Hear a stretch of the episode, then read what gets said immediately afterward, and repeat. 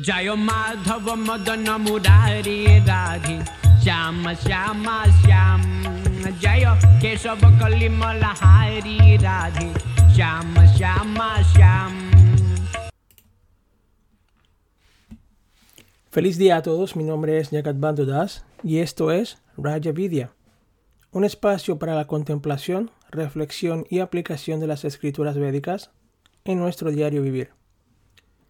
Elegimos como nombre de este podcast Raja Vidya, cuya traducción del sánscrito al español es El Rey del Conocimiento, honrando un verso del Bhagavad Gita tal como es, traducido y comentado por su santidad Abhay Sharanaravinda Bhaktivedanta Swami, capítulo 9 y texto 2, que recita lo siguiente. Raja Vidya Raja Guhyam Pavitramidam Uttamam Pratyaksha Bhagamam Dharmyam Susukham Kartum Avyayam.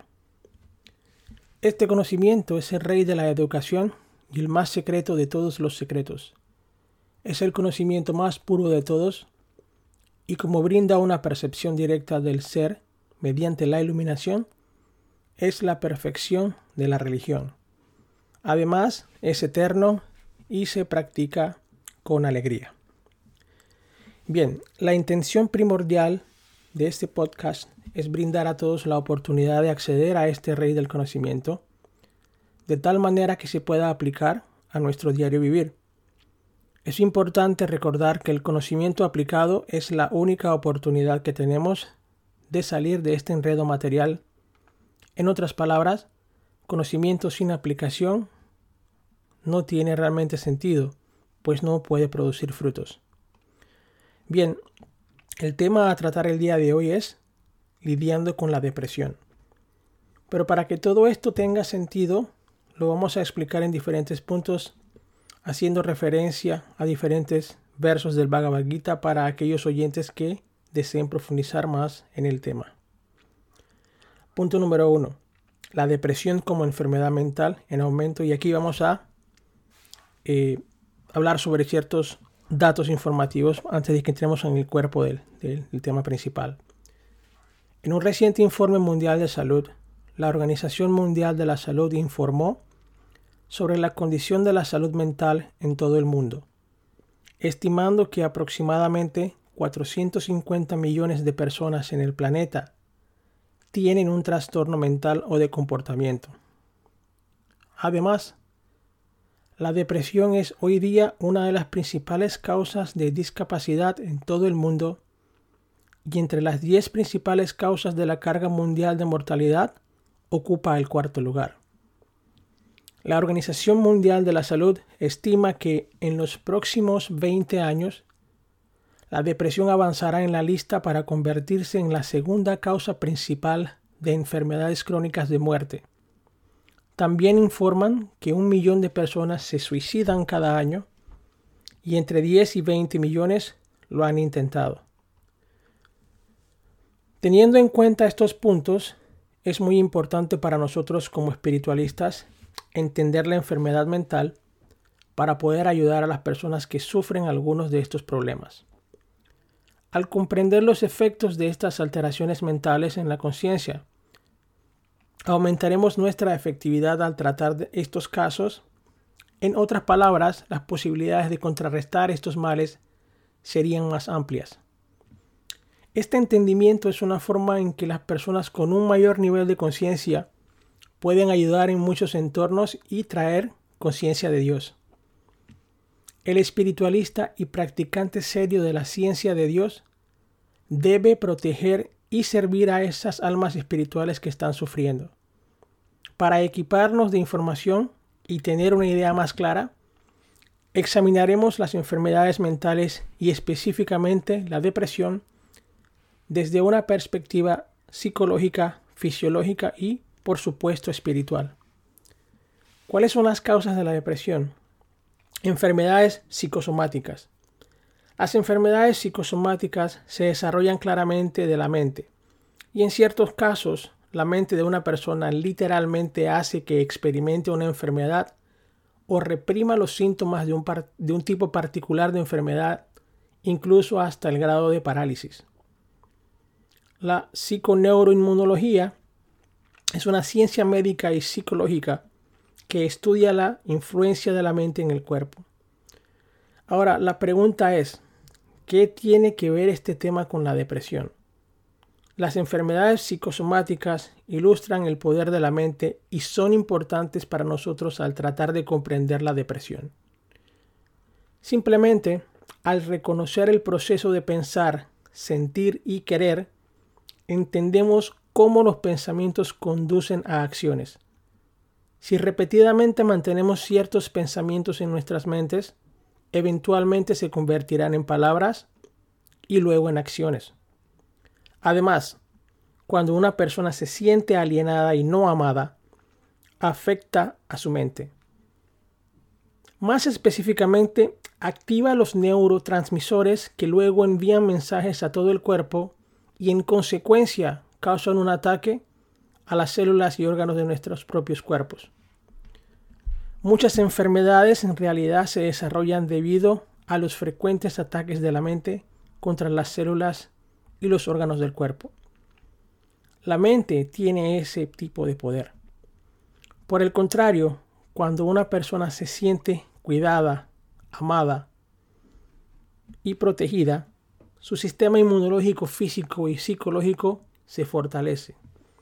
El amor literalmente cura, protege y da longevidad. Y la falta de amor literalmente mata.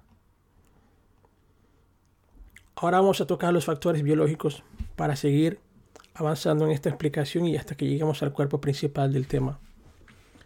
Algunos tipos de enfermedades mentales, así como la depresión, en realidad tienen un origen biológico o una contraparte. Lo explico a continuación.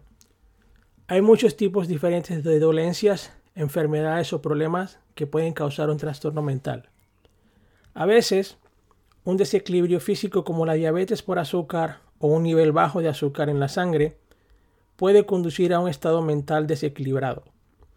La falta, de, la falta de ciertas vitaminas o nutrientes puede crear problemas, incluso un problema de tiroides. Algunos estudios sugieren que muchas personas en instituciones mentales en realidad tienen un problema biológico que seguramente se ha desarrollado por años. Punto número 4. A este punto yo lo titulo La noche oscura del alma, pues en algún momento de nuestra vida nos hemos sentido de una forma similar, todos nosotros. La teología cristiana tiene un término llamado la noche oscura del alma, o un periodo de pruebas serias que se aplica a todos los buscadores espirituales serios. En ciertos momentos, durante nuestra progresión espiritual, podemos atravesar periodos de rápido avance y crecimiento, aunque en ocasiones nos resulte difícil percibir esta situación de manera positiva. Inclusive, podríamos llegar a un punto en nuestras vidas cuando comenzamos a pensar, estoy cantando, meditando, orando, ayunando, leyendo las escrituras, visitando el templo, las iglesias, sinagogas, mezquitas, etc. Y aún siguiendo las leyes y principios espirituales me siento miserable. ¿Dónde está Dios? En este punto, uno incluso comienza a dudar seriamente de la misericordia y atención de Dios. Tal persona podría sentir que incluso Dios lo ha abandonado. Otro punto interesante es que a veces caemos en un estado de depresión a pesar de que hemos estado actuando de la manera correcta y nuestro nivel de conciencia se ha vuelto más elevado. Pero no entendemos las circunstancias y desafíos aparentemente negativos que arrastramos desde nuestras vidas previas. Sin embargo, el Señor Supremo nos permite quemar ese karma para que podamos pasar a otro capítulo. Ahora, te pido que por favor observes esto. Si miras hacia atrás en tu vida, incluso puedes recordar momentos en los que, de hecho, experimentaste tal periodo y comenzaste a cuestionar la existencia de Dios o su justicia. Sin embargo, si el día de hoy miras hacia atrás, te das cuenta del propósito de tales eventos en tu vida porque te han ayudado a aumentar o elevar tu nivel de conciencia. A menudo y aunque a veces doloroso, el resultado del sufrimiento intenso es la elevación de la conciencia.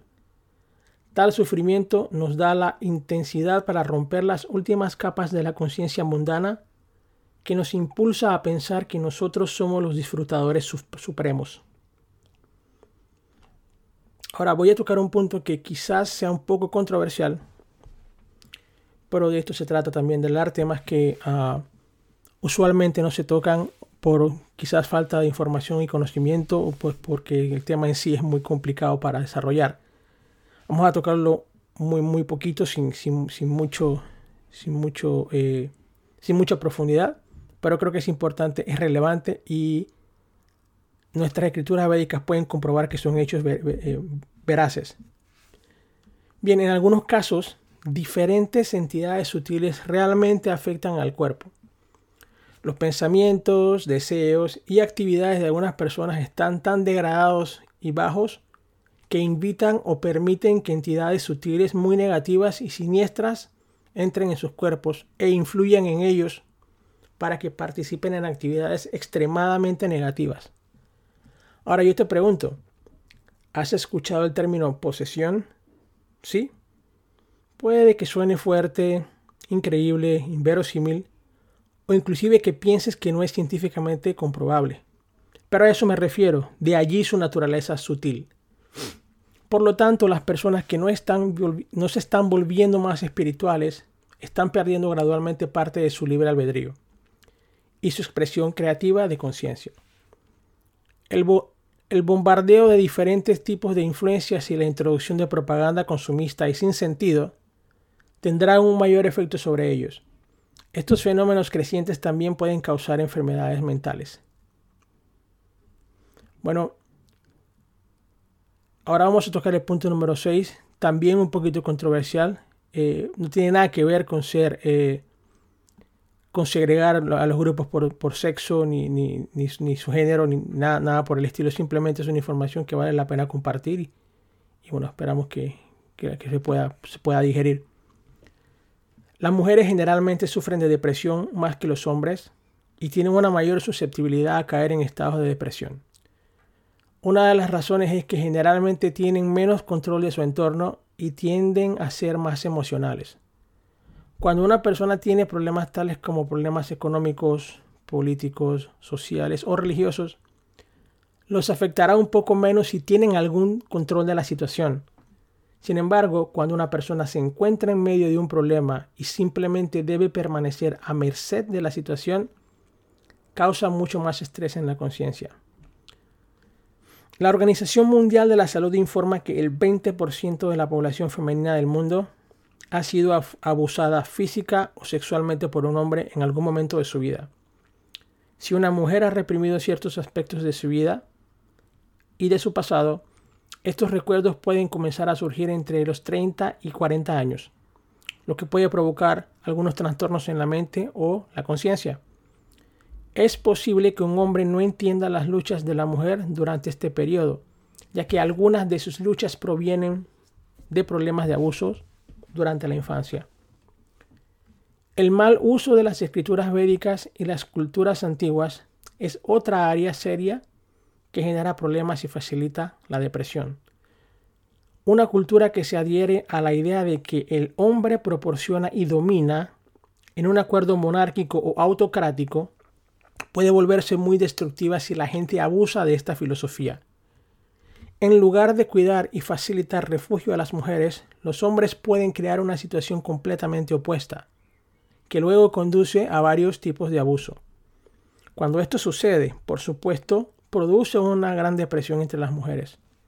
En muchos casos los hombres simplemente aceptan el acuerdo como cultura tradicional sin pensar profundamente en el asunto o sentirse culpables.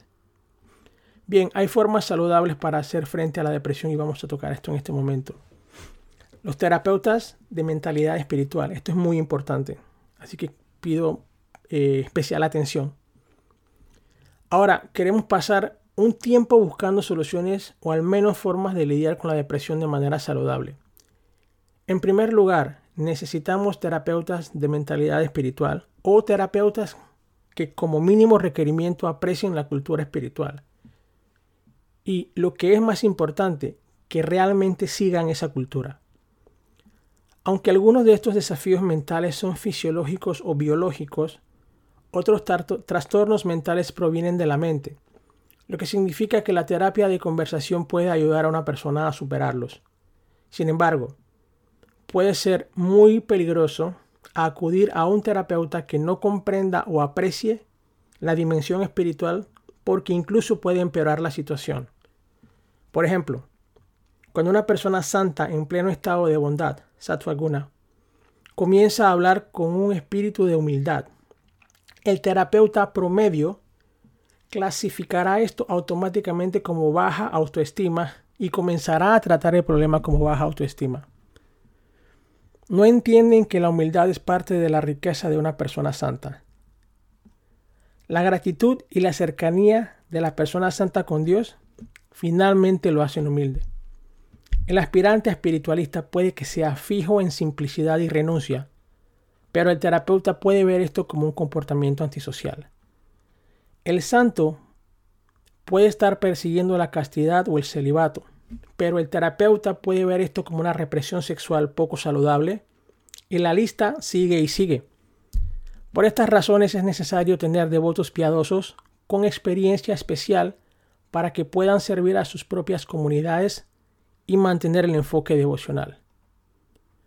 Otro punto muy importante, punto número 8, el mantenimiento tanto del cuerpo como el alma. Bien, a veces pensamos que podemos resolver todos nuestros problemas simplemente a través de la ejecución de rituales y en realidad tales prácticas pueden proporcionar una ayuda esencial si las realizamos con suficiente profundidad y pureza.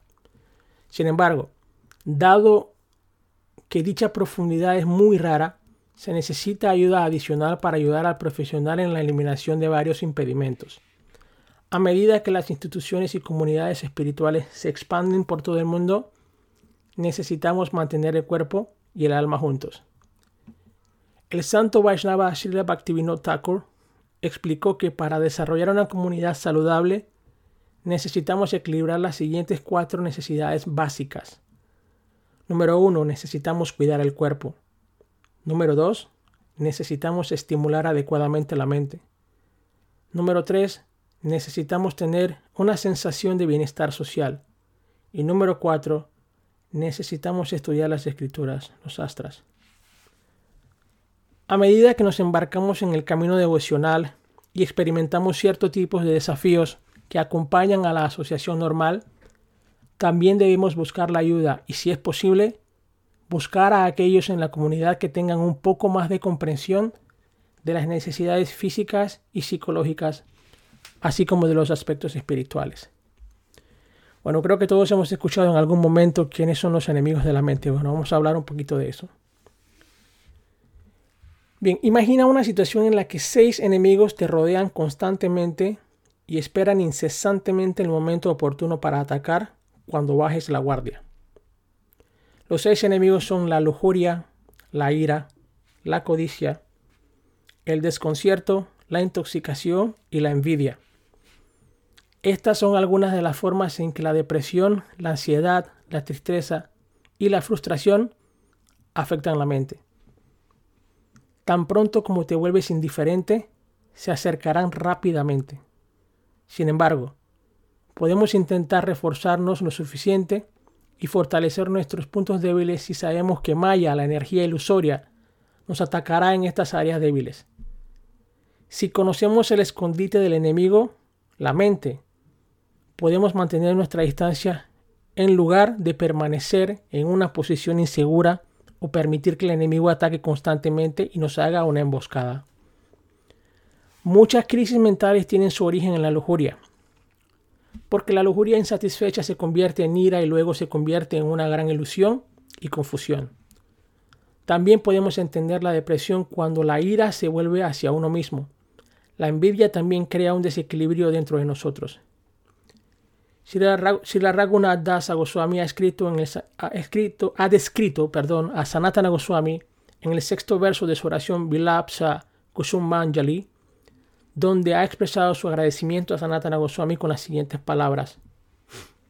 Yo no quiero beber el néctar del servicio devocional que implica renunciación, pero Sanatana Goswami, por su misericordia inmotivada, me hizo beberlo, aunque yo, por otra parte, era incapaz de hacerlo Por tanto, Él es un océano de misericordia.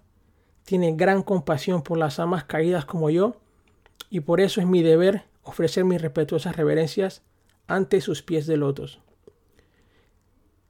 ¿Qué quiere decir esto? Esto quiere decir que deberíamos ser paraduka duki kripambudir, lo que significa que debemos sentir la misericordia de los demás y su felicidad.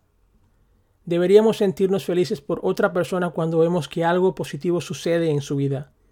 En realidad, deberíamos sentir la misma felicidad por ellos que sentiríamos por nosotros mismos en esa misma situación. Este tipo de mentalidad puede ayudar a prevenir la depresión y los trastornos mentales. Si aprendemos cómo eliminar estas tendencias negativas, descubriremos que conducirá a algunas soluciones maravillosas. Bien, hablamos todo el tiempo del egoísmo. Bueno, ¿cómo renunciar al egoísmo? El egoísmo se manifiesta de miles formas. Bien, si nos, si nos encontramos en un estado de depresión, también podemos examinar nuestro grado de egocentrismo. Esto es muy importante. Pongan atención. Aunque parezca absurdo, hay dos formas de jugar a ser Dios. Hacemos de Dios cuando nos vemos a nosotros mismos como superiores y como las personas más importantes. También jugamos a Dios cuando nos colocamos en el centro al pensar en nosotros mismos como la persona más inferior o más desafortunada. Otras veces las personas juegan a ser Dios al considerar que todo gira en torno a sus problemas. Si les preguntas, ¿cómo estás? Ellos responderán, estoy tan contento de que lo hayas preguntado. Tengo dolor de cabeza, dolor de estómago y dolor en la pierna y dolor por todos lados necesito un aumento y mi hijo me está dando esos problemas. ¿Qué hago? Bien, al centrarnos demasiado en nuestras propias desgracias, reforzamos nuestros problemas en lugar de eliminarlos. Por otro lado, si intentamos ayudar a alguien más o intentamos ir más allá de nuestra propia situación inmediata, veremos que Krishna nos dará la ayuda que necesitamos e incluso nos quitará nuestros problemas particulares. La depresión significa que nos estamos enfocando demasiado en nuestros propios problemas y reteniendo nuestro amor de los demás. Bien, no podíamos dejar por sentado el hablar sobre la fe, porque la fe es lo más importante. Este es el punto número 11 en, ese, en esa calibración que hemos hecho hoy para poder explicar todo. Eh, no tendremos la capacidad de perseverar sin fe, es imposible, pero no podemos fingir fe. Esto tenemos que tenerlo claro. Cuando, ciertas, cuando ciertos aspectos de la vida de una persona no van tan bien, su fe se debilita. Es obvio. Nuestra fe se relaciona con lo que sucedió en el pasado, lo que sucede en el presente y más directamente con lo que anticipamos en el futuro. Si nuestro pasado ha sido duro y nuestro presente es incoherente, nuestra fe en el futuro será débil. Sin embargo, si vemos eventos positivos a nuestro alrededor, con los que nos sentimos bien, tendremos una fe firme.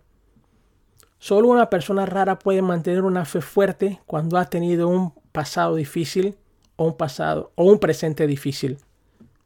En nuestras comunidades queremos crear entornos que nos energicen y ayuden a aumentar nuestra fe. La falta de fe significa que no tenemos confianza en el poder ilimitado de Krishna. Gratitud como forma de vida. Este es el punto número 12 y es muy importante porque la gratitud eh, regresa en, bendiciones. A veces nuestros desafíos mentales se estancan porque no nos, no, no nos movemos a través de ellos. No apreciamos el pasado, tenemos que comprender que cuanto más agradecemos, más creamos auspiciosidad en el futuro. Algunas veces la suprema personalidad de Dios nos da y otras veces Él nos quita. Como devotos queremos tener una mentalidad tan agradecida que cuando Dios nos da tanta riqueza decimos gracias. Cuando Dios lo quita y nos pone en un estado de empobrecimiento, le agradecemos por protegernos del falso orgullo.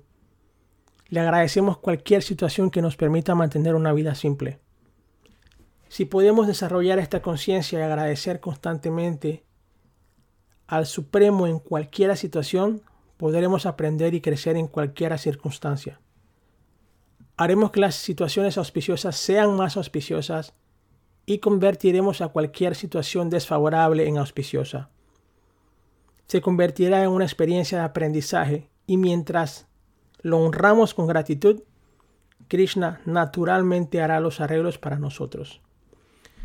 Bueno, para concluir, eh, quiero mencionar algunos puntos. Bien, la mente puede ser el mayor enemigo, aunque podemos convertirla también en nuestro mejor amigo. Todo depende realmente de la actitud. Los reveses ocurren en instituciones, familias y para nosotros individualmente, pero queremos evitar deprimirnos, desanimarnos y decepcionarnos demasiado. Es una pérdida de tiempo. Realmente lo es. Deberíamos tratar de agradecer al Señor y tratar de aprender de nuestras circunstancias. A menudo esperamos que el Supremo haga más de lo que podríamos haber hecho por nosotros mismos. Esto significa que necesitamos fe y perseverancia constantes. Todos podemos animarnos mutuamente tratando primero de tener esa fe y esa fe se extenderá y ayudará a alguien más. De esta manera todos podemos heredar el reino de Dios. Antes de finalizar, quiero compartir con ustedes algunos textos que les pueden servir de referencia si desean profundizar más sobre este tema o si sienten la necesidad de encontrar refugio e inspiración. Por favor revisen el Bhagavad Gita tal como es, capítulo 2, texto 3, el mismo capítulo 2, texto 14 y el capítulo 5, texto 21. Muchas gracias por su atención y recuerda, el rey del conocimiento es eterno y se practica con alegría. Esto fue Raya Vidya. Hasta pronto.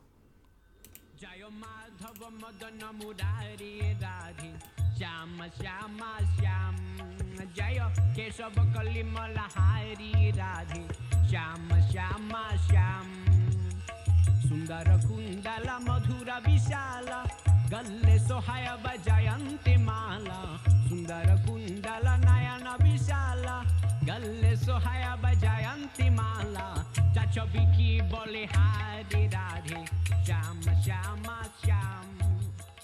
चाचो बिकी बोले हारी